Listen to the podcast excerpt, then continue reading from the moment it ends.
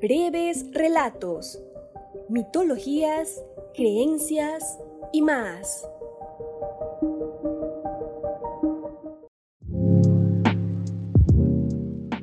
Hola, ¿qué tal? ¿Cómo están todos? Bienvenidos nuevamente a Breves Relatos. Sé que han estado esperando la segunda parte de la historia de Elena, pero no se preocupen, no la voy a hacer muy larga. ¿Están listos para escuchar la continuación de esta historia? Yo sé que sí. Así que busquen sus audífonos, pónganse cómodos y disfruten de esta experiencia. Comencemos.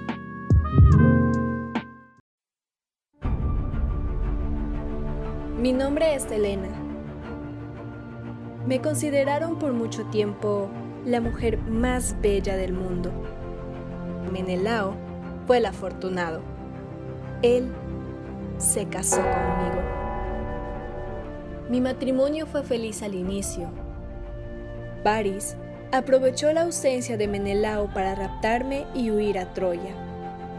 Cuando Menelao regresó y descubrió lo que había ocurrido, viajó hasta Troya. Los griegos prepararon un poderoso ejército y partieron hacia Troya. La guerra había comenzado.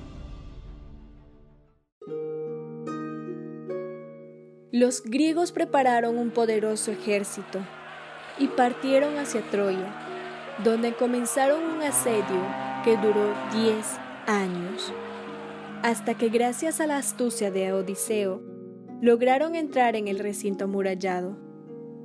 Durante toda la guerra fui maldecida por ambos bandos. Después de todo, yo había causado el problema fueron los peores años de mi vida. Tenía una sensación extraña sobre todo lo que estaba ocurriendo. En el palacio de Príamo, para distraerme, me dedicaba a tejer tapices en los que representaba escenas de la guerra. A veces echaba de menos a Menelao y a mi hija, a los que había abandonado. Sentía una enorme vergüenza por mí misma. Había veces en las que deseaba haber acabado con mi vida antes que Paris me seduzca. Hasta ese momento, mi amor por Paris se había enfriado. Cuando Afrodita me pidió que cuidase de él tras una humillante derrota con Menelao, empecé a discutir con la diosa. Me negaba a compartir su lecho con Paris pero Afrodita me amenazó. Me dijo que iba a poner a los griegos y a los troyanos en contra mía. Me esperaba un destino horrible si no aceptaba. Así que accedí. Fui al dormitorio de París, donde le lancé todo tipo de reproches y desprecios hacia él.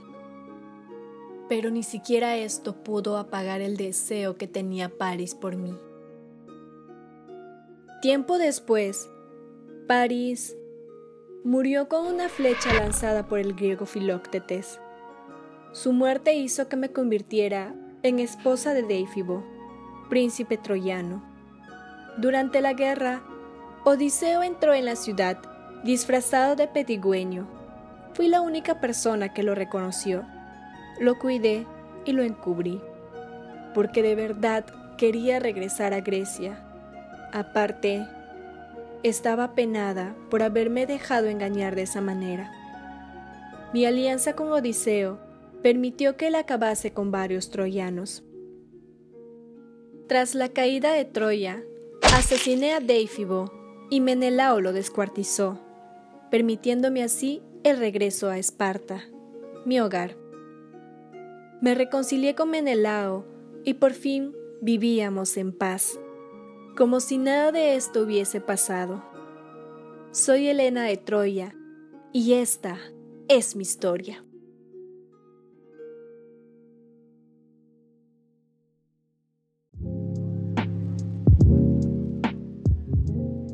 Mm, pese a esta anécdota tan desagradable, Melenao y Elena sí lograron estar juntos y vivir felices, aunque para eso tuvo que pasar una guerra que duró 10 años.